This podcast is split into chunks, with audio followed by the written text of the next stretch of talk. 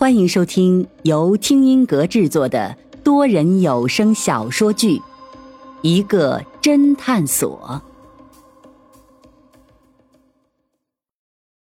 第一百四十章，第四次直播。果然，老飞那边来了一句：“我操！”云峰没有挂断电话，而是打开短信，只见上面写着。今天凌晨三点半，请到一楼大厅，还有一场好戏要上演。云峰拿起电话问道：“老飞，你也收到短信了？”老飞嗯了一声，然后问道：“嗯，怎么办啊？”你继续盯着，等候我的指示，不要贸然行动。云峰挂了电话，看了看时间，现在已经是凌晨的三点二十五分。也只有不到五分钟的时间了，直播就要开始。这时，楼上的人陆续都奔了下来，大家都是一脸惊恐，不知道接下来又会发生什么恐怖的事情。眼看时间已经三点二十九分，云峰快速的数了一下人数，除了老飞，还有三十五个人，也就是正好少了一个人。云峰快速的环视一周，发现果然少了张博生。云峰暗叫不好，马上拨通老飞的电话，边往楼上奔去，边吼道：“老飞，快点看看张博生还在不在房间里。”随即他马上想到了什么，马上招呼小顾一起向楼上奔去。众人显然也知道，这一次是独缺张博生一个人。显然，这次神女的目标就是张博生了。云峰和小顾来到张博生的房间门口，已经看到老飞在疯狂的敲门，并喊道：“张先生，快开门！”看到云峰二人，老飞紧张道：“屋里没有人答应啊！”云峰赶紧让小顾敲门，这次小顾更是轻车熟路，三十秒不到就将门打开了，三个人马上扑了进去。一进屋，顿时傻了眼，房间里面空空如也，哪里还有张博生的身影？老飞咒骂道：“妈的，人呢？”张博生是事发后大概十点左右回的房间，那个时候老飞亲自送他回来的，而云峰和老飞是十一点以后开始监视张博生的房间，也就是说。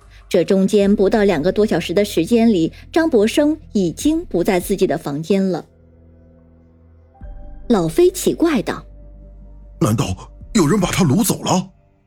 云峰想了想：“不可能，当时周浩明被杀了，现场情况很乱，来来往往的人很多，凶手不会选择那个时候去掳走张博生的，这样太冒险了。除非，除非什么？除非是……”张博生自己主动逃出了这个房间的，难道他的心口痛是装出来的？有这个可能。云峰点了点头。就在这时，楼下一阵惊呼，显然是直播开始了。云峰等三人马上奔了下去。楼下的显示器已经被打开，而直播正在进行中，但是直播画面一片黑乎乎的，似乎什么都看不到。现在直播显然围观的网友少了很多，云峰看了看在线的人数只有几千人，弹幕也寥寥无几。我操，博主打鸡血了吗？这么晚还直播？怎么黑乎乎的？是不是博主自己忘记关摄像头了？难道会有福利？突然之间，黑乎乎的画面瞬间一亮，显然是在一个房间里面。房间的空间很小，里面确实有一个小床，还有沙发，但是看家具和摆设，似乎不是在酒店里面。众人正奇怪这是什么地方，房间里突然传来了一个人惊恐的声音：“谁？是谁？谁把灯打开的？”众人一听，顿时很惊讶，因为听声音说话之人正是张博生。云峰更加奇怪了。这张博生不在自己的房间，怎么跑到了一个陌生的房间里去了？紧接着，视频里面就看到张博生惊恐的转了出来。云峰心中一动，原来视频里面几乎显示了整个房间，却没有看到张博生。这说明张博生很可能是躲在了某个角落里，正好在视频的死角。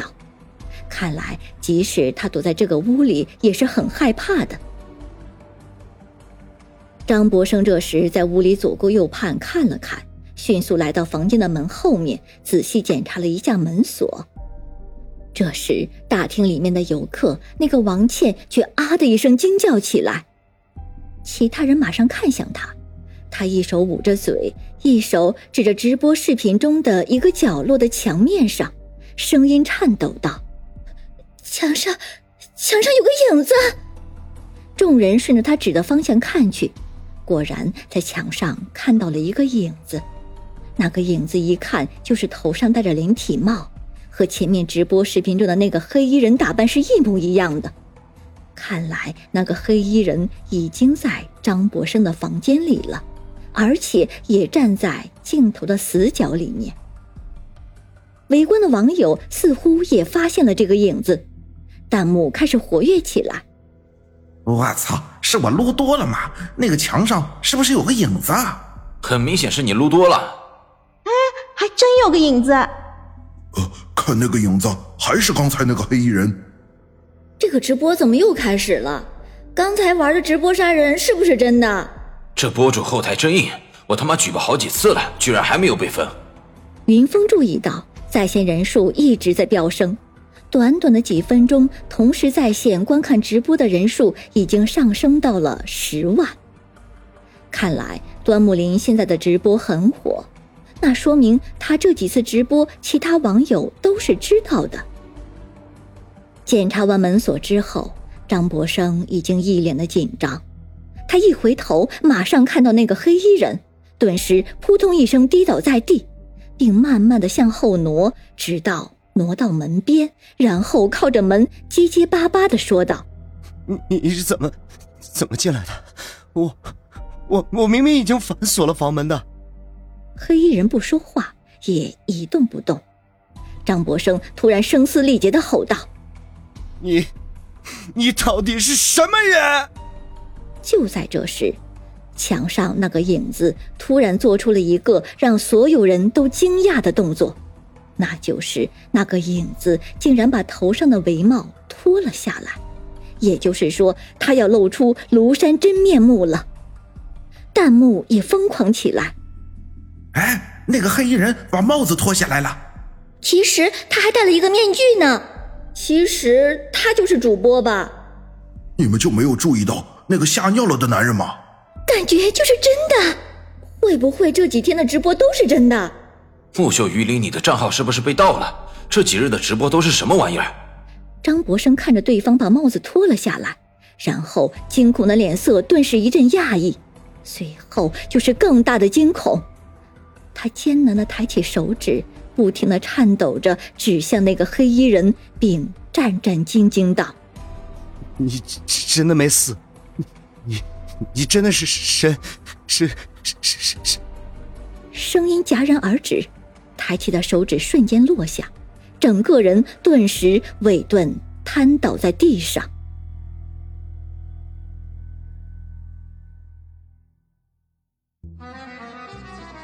听众朋友，本集已播讲完毕，欢迎订阅收听，下集精彩继续。